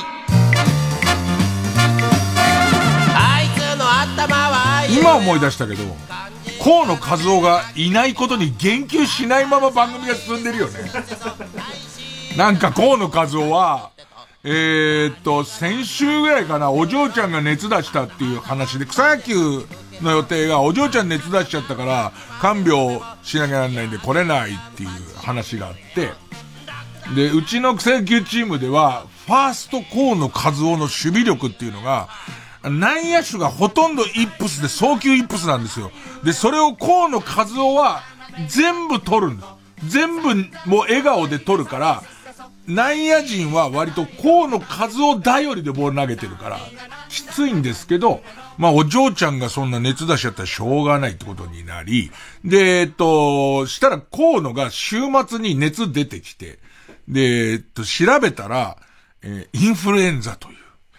コロナが去ったら今度インフルエンザという、まあ、そういう状況で河野和夫が来てないんですけど、問題は、俺うっかりですけど、今まで河野和夫がいない、いないってことに触れないまま番組進んでたじゃないですか。で、みんなもそんなに別にざわめかないまま進んでたでしょあと草野球の方も、いつもは外野を守ってる、えー、木谷カレー君っていう子が、実はファースト上手いっていうことが急にわかり、で、彼は外野が好きだったからファースト僕できますと言わなかっただけで、で、外野のメンバーが余るぐらい今増えちゃって、僕実は、あの、大学の時ファーストもやってますって言い出して、ファーストめちゃくちゃうまいってことが分かり、えー、多分今、熱も下がらずに、もし眠れずに聞いてるとしたら、嫌な気持ちになってると思う。自分、何が嫌だって、自分がいなくて世の中が回ることが一番嫌ですから、ね。えー、っと、みんなも一切触れてないですからね。ねあの、河野いないなっていうことに触れてないですからね。えー、さあ、えー、河野はいませんが、今週も番組オリジナルのカルタを作ろうという新勝ち抜きカルタ合戦会です。えー、このコーナー毎回2つのテーマのカルタが戦って生放送で番組を聞いている皆さんからのメール投票で勝敗を決めます。えー、対戦するのは前の週に勝ち抜いてきたカルタと、現在たくさんのテーマを同時に募集している予選ブロックの中で一番盛り上がっているチャレンジャーのカルタです。勝つごとに、あ行、家行、作業と進んでいって、負けるとその文字のまま予選ブロックに逆戻りです。和行を勝ち抜ければ、カルタは完成でゴールインです。同じ文字のまま3連敗するとテーマは消滅です。さあ、それでは今週の対戦カード。まずは現在勝ち抜き中。トンネルズの細かすぎて伝わらないモノマネに出てほしい。細かすぎるモノマネがテーマの、細かすぎて伝わらないモノマネカルタ。今週は他行です。えー、対する予選ブロックから登場のカルタは、秋元康先生の超グッドアイデア。AKB48 のメンバーの可愛いパーツを合成して CG で架空のメンバーを作った江口愛美プロジェクトの大ヒットよ再びねえ、ー、全人類を対象とした令和版の江口愛美を作り出そうというテーマの令和版江口愛美カルタ。ね。この子の一番可愛い目と、この子の一番可愛い鼻ってやってったらもう、で、今 CG ってこともほぼわかんなくなってますから、史上最強のアイドルを作るプロジェクトと言っていいでしょう。さあ、それでは対戦に行きます。まずはこちらから。細かすぎて伝わらないモノマネカルタ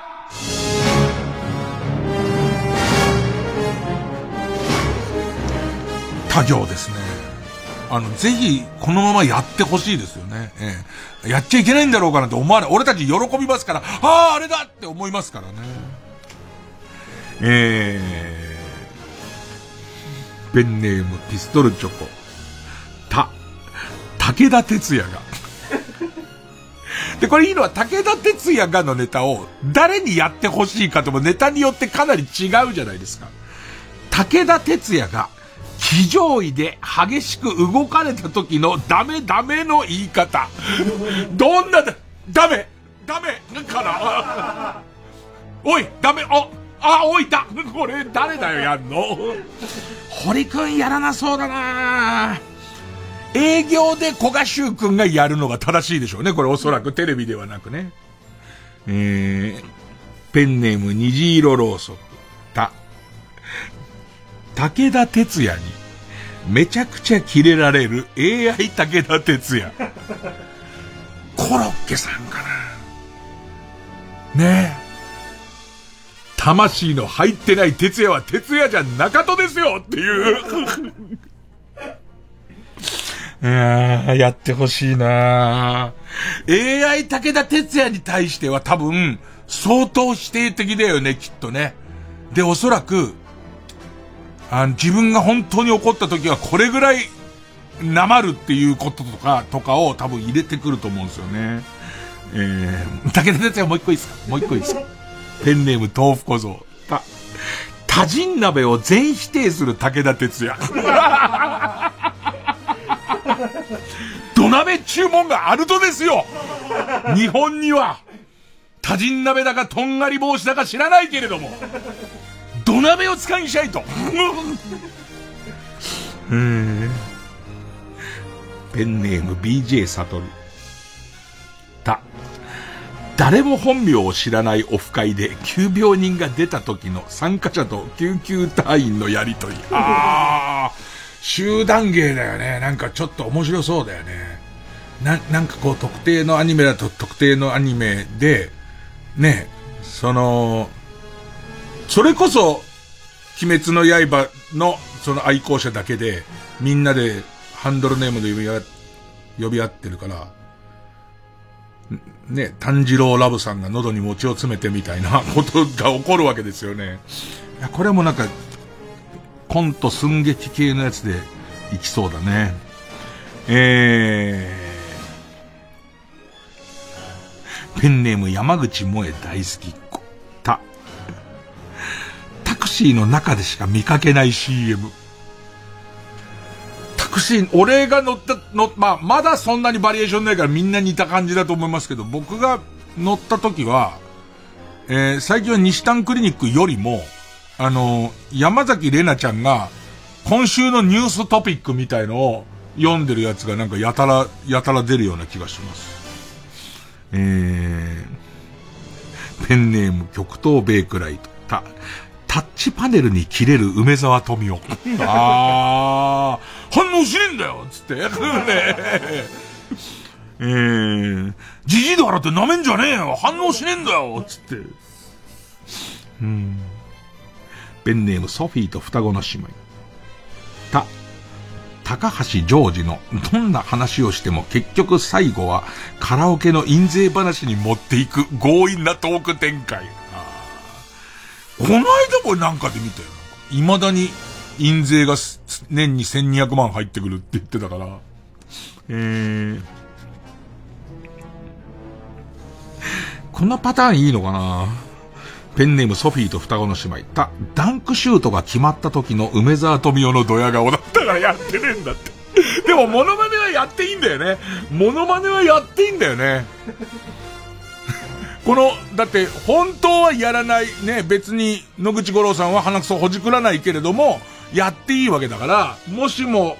ね、えー、細川隆さんが、汽笛だったらとか、サイレンだったらとか、やっていいわけだから、まあ、やってもいいんだろうな。えー、ペンネーム、豆腐小僧、ち、チェンソーマンのエンディング曲について YouTube チャンネルで語る落合博光さん。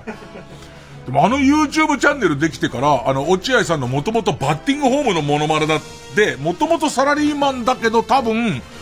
ああいうモノマネタレントになった人、ま、牧田さんつったっけ？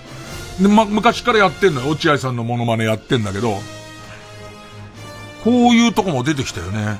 で、多分、わ、俺、ここういう、落合、落合さんの俺流チャンネルっていうチャンネルで本当にこういうやるんですけど、あのー、僕、野球と関係ない回飛ばしてるんで、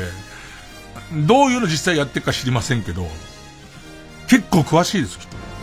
あのちゃんを褒めながら、でも、自分が個人的に好きなのは、マキシマムザホルモンの あの、刃渡り2億センチだけど、みたいな話をするんじゃねえかって思うんですけど。うん。えー、ペンネームギラギラ動画。ち、注射されると、注射されるということが散歩の途中で分かり、急に歩かなる、歩かなくなる柴犬のものまね。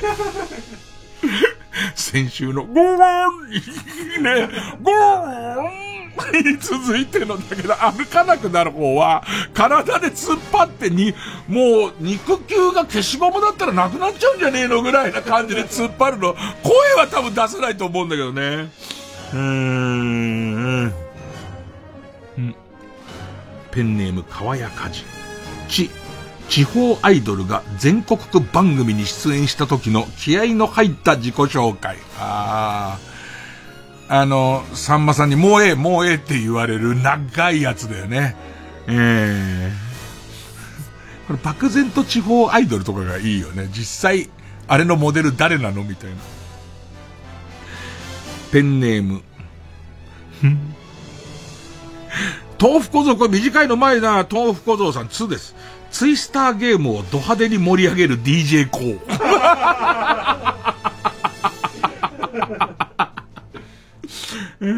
Next roulette, stop! Left hand! レードみたいなやつ。ブブブブブブブブブブみたいな、ただのツイスターゲームじゃねえか。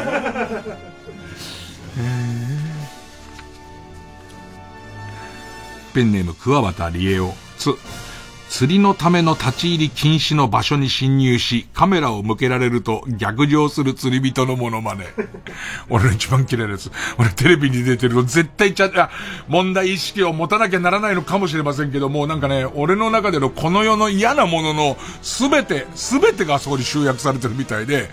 取っちゃいけないところでハマグリ取ってる人とか、で、ハマグリ取ってる、えっ、ー、と、ヤバめの威勢のいい男と、それから、えっ、ー、と、気の強いおばさんと、正義だから、取材して当然っていう感じのこっち側と、あの、全部が凝縮されてるから、あの、このモノマネが始まった時も見るのをやめます。おそらく一旦、一旦やめます。えー、ペンネームセミが鳴いとるんや。つ、土田照義、照之が、特番で大はしゃぎする爆笑問題、太田光に送る冷たい視線だ。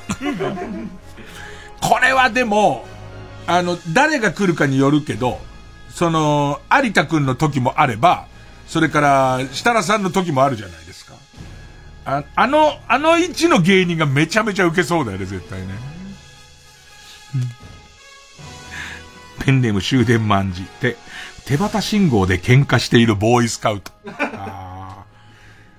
すごいね、あるね。あるよね。で、おかわりで違う文言出してくる。お、おかわりまでの間に、受けたから違う文言を練習している感じとかまで、いけるね。ペンネーム母さんと白熊さんが。で、天竜源一郎のモノマネ、モノマネをする、金田智子。すげえテクニックだよね。最初金田で喋って、天竜源一郎のモノマネやりますってやって、全然変わんないっていうのもいけんのか。でも多少こもるでもいけんのか。相当高等だね。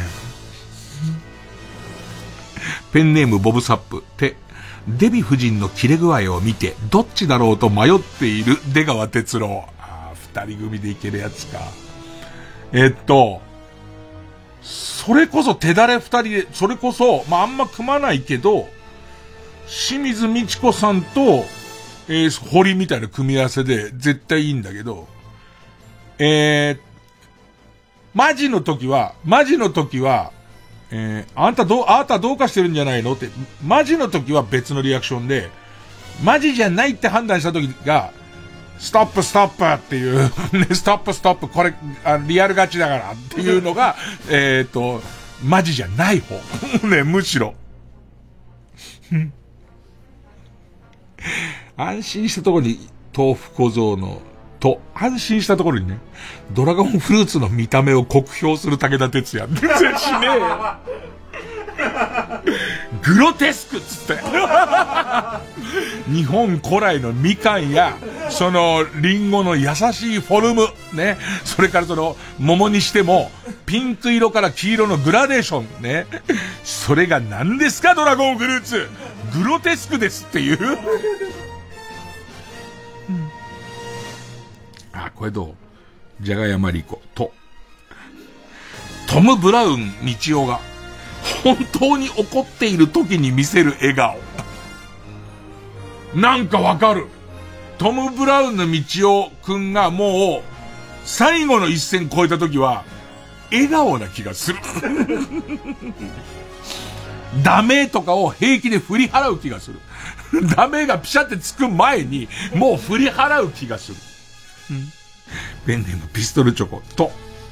トラックを金玉で引っ張る中国人僧侶。世界の面白い映像に出てくるよね。腰みのみたいなの先に、なんかもう、タオルとロープが巻かれてて。えー、ペンネームタマズと、トリニダード・トバゴで嘘の剣道を教えてる人。えー、ラスト。と、東進ハイスクールで未だに第二の林修を狙っている講師。いや、いますよ。絶対いますよ。だから決め言葉みたいな。ね。ここ試験出るみたいな。もう、うわ、寒いわーって思うんだけど。えーえー、今でしょがすごかったんじゃなくて、あの人の、なんていうのかな、テレビインテリジェンスの高さみたいな、テレビの特性をすぐ掴むのの凄さなんだけど、絶対決めフレーズすげえ使ってる人いるよね。あの、この春から通うみたいな人には、ああ、この、こういう人もいるんだっていう。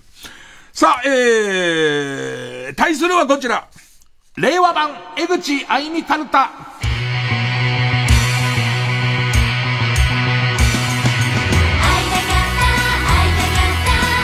ちょっと系統似ちゃってんだよね。えー、その分決戦。さあ、どんなパーツが？ペンネームじゃがやまりこ。あ、アキネイターのターバン。アキネイターも入るんだ。あの、その、対象には。ペンネーム、ヒメルテア。あ、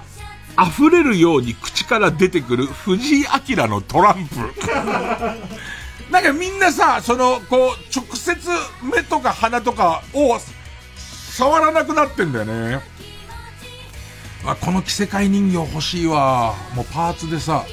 あの、もうガチャポンとかでもいいわ。フィギュア自体はまだ出てないんだけど、アキネイターのターバンとか、そういうのが全部こう入ってるやつ。えー、ペンネーム。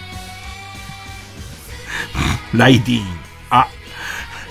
アルファベットの V みたいな、呂布カルマの眉毛。なんかさ、X ライダーって、仮面ライダー X ってさ、MX で今さ、再放送してんだけどさ、なんかあの、触覚の感じが、呂布カルマっぽいっていう、俺の中ではなんか、ブイって感じの。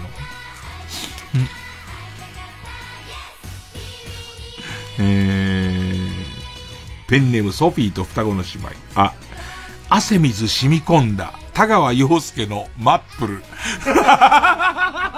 持ってんだよね。やっぱこの着せ替え人形欲しいわ。マップ、ちょっとヨレヨレになったマップルを持ってる感じね。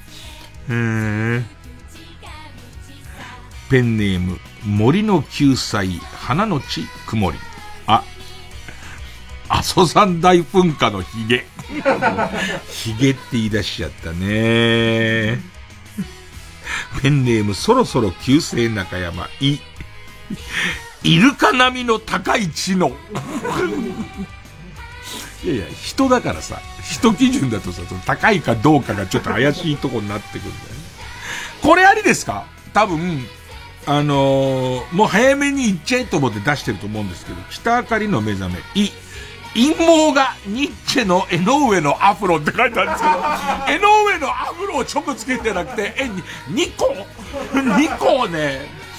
いや、その、パーツをよその場所に流用していいか難しいですけどね。えー、ペンネーム庶民。あ、またこれ着せ替えのパーツになっちゃいますけど。い、インディアンス田淵の胸に咲いているひまわり。させるよね。えー、ペンネームライディン。あー、ちゃんと顔に入ってた。う、瓜田淳氏のタトゥー。かなりアイドルとしては斬新なとこ入ってきますよね。あの顔の迫力のある顔のタトゥーですよね。ただあれですよ、アキネーターのターバン被ってますよ、今。彼女は。うん。ペンネーム、充電万事。う、運慶の集中力。あの、混合力士像を掘った人ですよね。あの、集中して、ね、飲み、もう飲みの先に全て集中して、運慶の集中力を芸能界で出すとこがないよ。飲みの、飲みの掘り口じゃないか。集中力だけだから、あの、芸能界全部長くいますけど、運慶並みの集中力を必要とされたことがないんですよ。ペンネーム、形状記憶老人。う、ウクレレ漫談芸人、ピロキのちょんまげ。これすごいのは、阿蘇山大噴火くんの髭ですよね。で、瓜田淳さんのタトゥーですよね。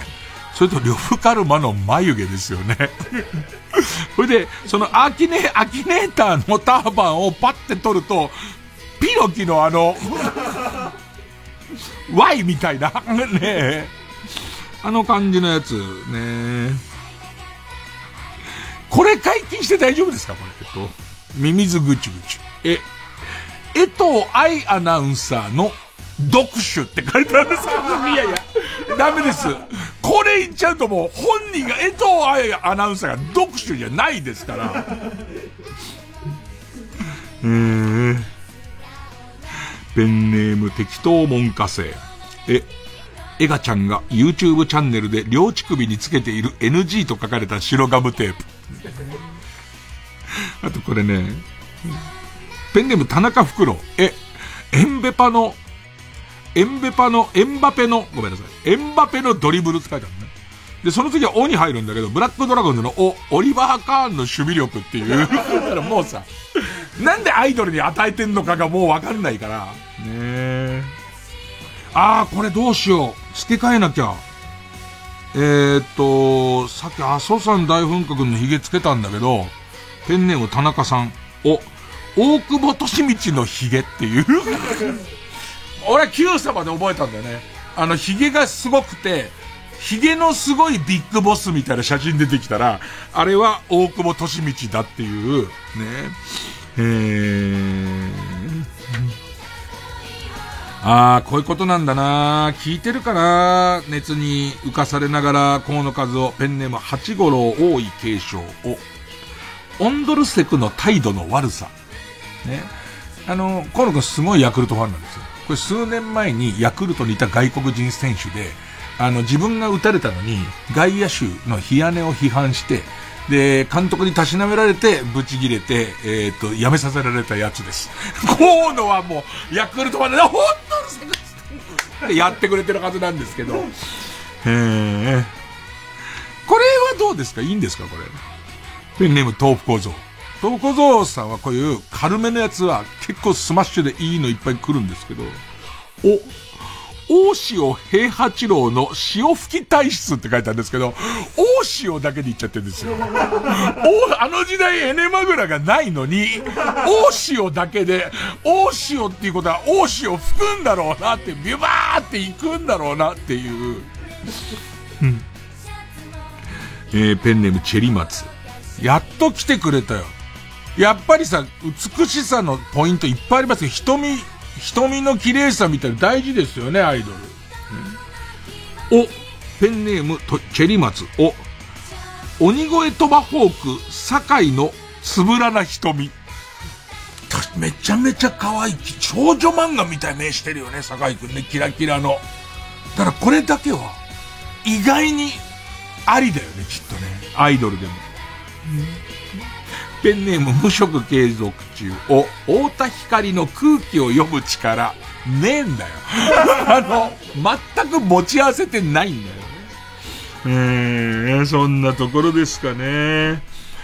うわー、なんか顔の真ん中っていうか、割大事なパーツに触れない代わりに、割とこう、アイテムとか着せ替えグッズは相当増えましたね。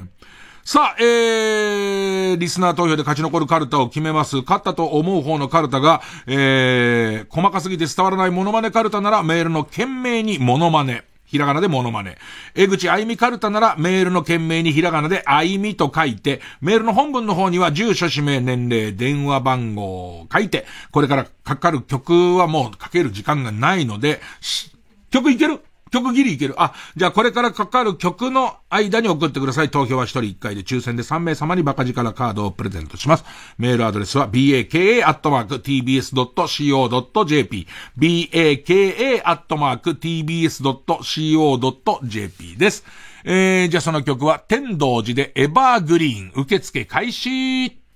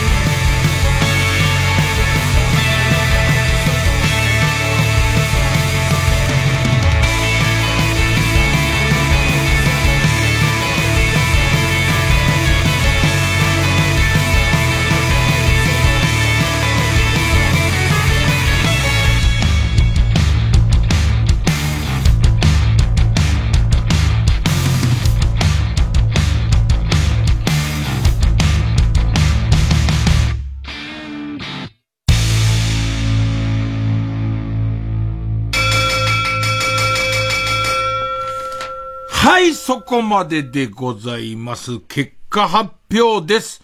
えー、細かすぎて伝わらないモノマネカルタ365票。令和版江口あゆみカルタ451票勝ったのは、令和版江口あゆみカルタ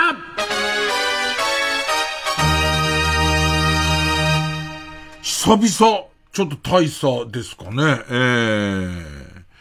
やっぱりあの、酒井くんの瞳が急に人気で、あれ、この子可愛いんじゃないってみんななったのかもしれませんね。えー、ということで、勝った令和版江口あゆみカルタは家業です。えー、負けた復活希望、細かすぎて伝わらないモノマネカルタは、えー、引き続き、えー、予選ブロック戻って他行の募集です。結構良かったと思いますけどね。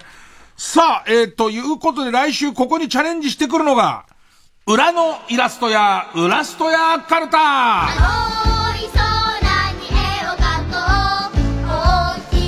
さあ、ありとあらゆることに対応したイラストがあると言われるイラスト屋にもないイラストがテーマのカルタです。えー、家業ですね。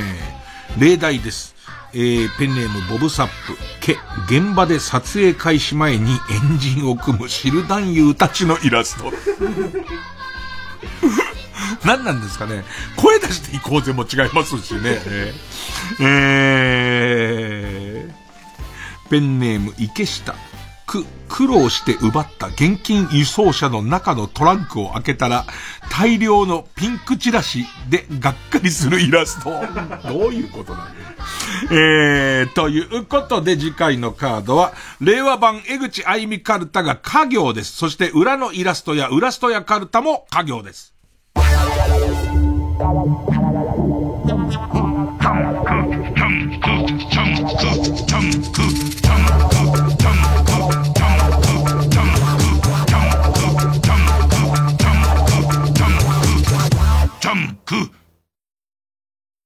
鳥のさえずり、川のせせらぎ、草木が揺れる音。あ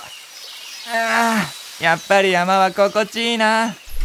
ただいまって、あんたリビングで寝転がって何してんの？家キャンプ。臨場感は音で作る。東方学園専門学校放送音響科。TBS アナウンサーの日々真央子です。地球温暖化や気候変動を抑えるためには、社会全体が協力して、脱炭素を実現していかなければなりません。TBS では、2023年度に放送センターなど主な施設のカーボンニュートラルを達成します。さらに、水素で動く世界初の中継車、地球を笑顔にする車を導入するなど、CO2 排出の削減に取り組んでいきます。また、SDGs キャンペーン、地球を笑顔にするウィークなどを通じて、貧困や教育、ジェンダーといった様々な社会課題について発信するとともに、その解決を若者たちとタッグを組んで目指すコミュニティ、地球を笑顔にするアクションも動き出しています。SDGs は誰一人取り残さず、安心して暮らせる地球にするための目標です。私たちと一緒に小さな一歩から始めてみませんか？詳しくは TBS サステナビリティで検索してください。ここで、天才凡人の息継ぎをお聞きください。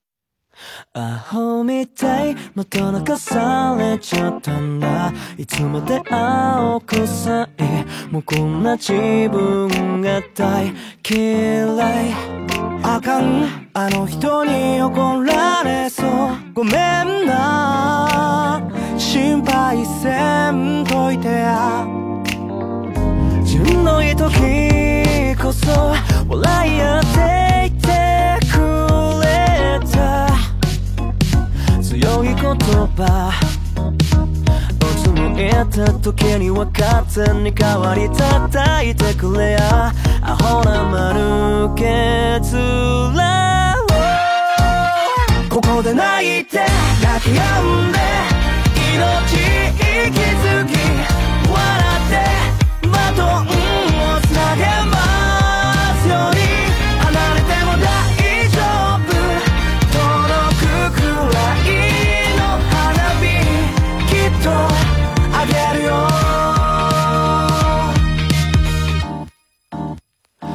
が小さい昔から変わってないマキタスポーツです。TBS ラジオ公演、音ネタ6。4月21日金曜、草月ホールで開催します。チケットは各プレイガイドで販売中。詳しくは050-5211-6077ホットスタッフプロモーションまでお問い合わせください。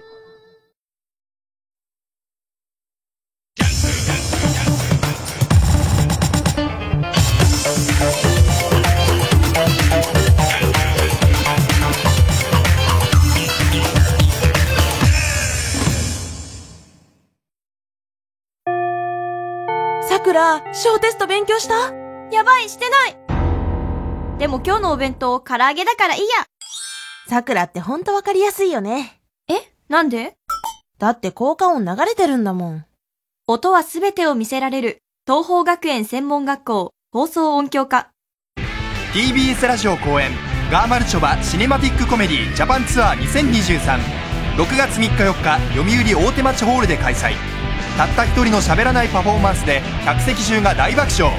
チケットは各プレイガイドで販売中。詳しくは TBS ラジオのホームページイベント情報まで。TBS ラジオ905954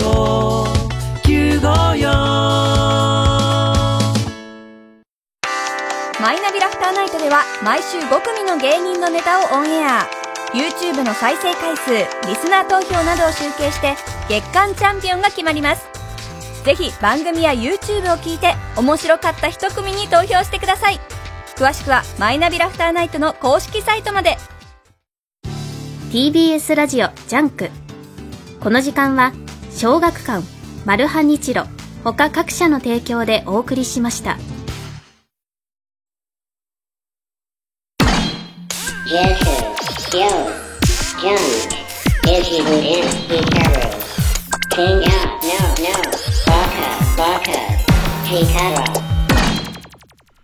さあ、えー、小耳にねじ込めやっておきましょうかね。旬逃しちゃうと申し訳ないですからね。えー、何件か来てますけども、えー、ペンネーム、プラネロさん他から。WBC の日本優勝により記念セールが各所で行われていますが、京都にある精肉店、お肉のスーパー山村屋では、3月23、24限定で WBC で活躍した選手たちの名前と同じ人を対象として特売セールが行われました。えー、WBC 日本チーム監督の栗山、MVP を獲得した大谷ならなんと5割引き。コーチの吉井、吉田、村上、岡本、ヌートバー、ダルビッシュは3割引き。ヌートバーにはタダであげても良さそうな気はするけどね。ええ大谷さんは相当いそうですけどね。ええヌートバー、ダルビッシュはもっとあげていいんじゃないですかね。えー、それから同じく、もう旬を逃しちゃうんで、そろそろ旧姓中山さん、WBC 関連。これ野球知らない人でもみんなに教えてあげてください。WBC 日本代表が怪我で参加できなかった鈴木誠也選手のユニフォームをベンチに掲げたり、優勝セレモニーに持って行ったりしていったのですが、していたのですが、ユニフォームの背番号が51。書かれている名前が鈴木のせいで、海外で、一郎死んだ？いやあそういうことが51で日本で鈴木って書いてあったら、そうで、で、その場にいなくてあそこに掲げてあったら亡くなったって思うかもしんないね。結構勘違いした人がいるようです。えー、ペンネームブリ。私はプロ野球観戦が趣味なので今シーズンも野球場に行こうと前売りチケットを買ったのですが、買った試合のチケットをよく見ると、宝泉堂スゴジュパワーナイターという、ああ、そう冠スポンサーがついていました。えー、野球の試合以外に何か行われる、何も行われ、スゴジュもらえるかもしれない、行ったら。ね、あの、多分、千葉ロッテじゃ、千葉ロッテ結構やってんだよね、これね。俺も岩下の新章が、えー、シリーズ見に行ったりしてるから、スゴジュもら、もしくれたらさ、なんか、その、スタンドの応援がすげえ力強くなりそうな感じしますけどね。えー、ペンネームちーちゃこちゃん。えー、神戸新聞夕刊。海外こぼれ話の欄にありましたが、イギリス南西部デボンで、スーパーのポイントカードをしょっちゅう忘れてくる男性、31歳が、ポイントをきちんと貯められるよう、QR コードのタトゥーを手首に入れたと。で、いぶかしがる店員らは、レジで実際に読み込めることを確認すると大ショックを受けるという。えー、目標はクリスマスの食事をポイントで手に入れることだ。とのことで、しょっちゅう忘れて悔しかったんだろうね。あのー、何々カードはよろしいですか？って聞かれて、あの、あ、もう忘れたんでって言うために悔しかったからタトゥーを入れたんだと思うんだけど、まあでも、俺らタトゥーをしない人間からはわからない。タトゥーってそんなにもう、世の中一生もんじゃなくなってんの？なんか昔はほら消すのがすごい難しいってイメージだったけど、あとなんか年取ってシワ寄ってきちゃったらさ、あのー、読み込めなくなったりとかしないの？なんか。すげえな、手軽に、すげえ手軽にタトゥー入れてるわ。ね。あの、本当に小耳にねじ込めいっぱい送ってもらって読めないとね、ちょっと旬過ぎちゃって申し訳ないんですけれども、あの、きちんとチェックしておりますんで、何かが小耳に入ってきたらですね、こっちの小耳にねじ込んでもらいたいと思います。えー、ということで、各局のラジオにクパーして、今週も過ごしてまいります。それじゃあ、おやすみなさい。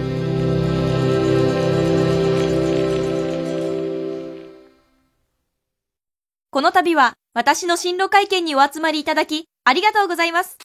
進路はどちらに？東方学園専門学校、放送音響科です。どうして専門学校なんですか？何を目指すんですか？私は、音響のスペシャリストを目指すんだ好きなことを仕事に。東方学園専門学校放送音響科 TBS ラジオ公演木下グループプレゼンツ新作歌舞伎ファイナルファンタジー10日本が生み出す究極のファンタジーがここに開幕4月12日水曜日まで IHI ステージアラウンド東京にて絶賛上演中劇場で待ってるっす TBS ラジオ 90.5MHz 赤江玉緒です。玉結び院武道館10年の実り大収穫祭 DVD ただいま先行予約受付中。ぜひ見てね。3時です。